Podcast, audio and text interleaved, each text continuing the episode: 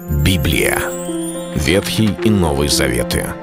66 книг, 1189 глав. Ее писали 40 человек, 1600 лет. Но автор один — Бог. В течение года вы узнаете о 365 важных стихах Библии на 7 разных тем. Слово, Бог, Христос, вера, жизнь, семья, церковь. Программа «Три минуты Библии». Стих дня.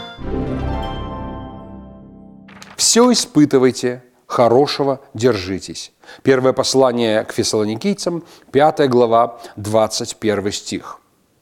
Явно, что апостол Павел не говорит «перепробуйте все», как некоторые считают э, необходимым делать. Некоторые думают, что я пока живу в этом мире, надо все попробовать, все пропустить через себя. Но это абсолютно неверно. Библия никогда не говорит, что мы должны все перепробовать. Перепробовать грех, перепробовать все виды сексуальных пороков, перепробовать все виды наркотиков, алкоголя, оказаться в тюрьме, оказаться на дне жизни и, и тогда сказать «я все испытал».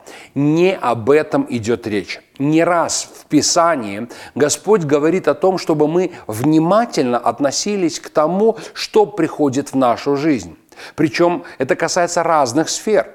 Это касается учений, это касается духовных проявлений, духовных каких-либо действий, пророчеств, каких-либо мыслей, что приходит в нашу голову, и даже нашего собственного состояния.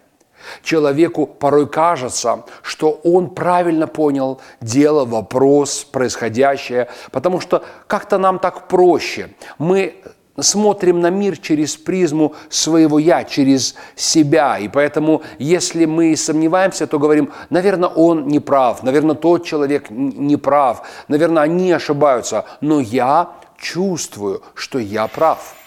Я чувствую, что это Господь мне говорит. Я понимаю так и никак иначе. Попытайтесь мне что-либо доказать. Так вот, Библия говорит, чтобы мы не были доверчивыми к самим себе – мы верим Богу, но самих себя мы испытываем, пророчествовали, какие-либо духовные проявления, учения, проповеди, сны, все, что приходит нам, и мы готовы уже проглотить и принять это все за чистую монету и сказать, это все от Бога, Библия говорит. Испытывайте. Испытывайте самих себя, верили вы, духов испытывайте. И в данном случае апостол Павел говорит, все испытывайте – и хорошего держитесь.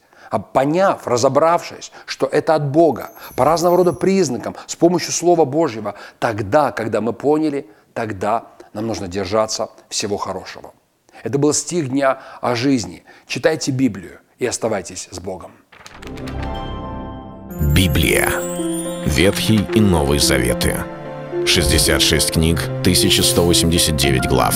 Ее писали 40 человек, 1600 лет. Но автор один — Бог. В течение года вы узнаете о 365 важных стихах Библии на 7 разных тем. Слово, Бог, Христос, вера, жизнь, семья, церковь. Программа «Три минуты Библии». Стих дня.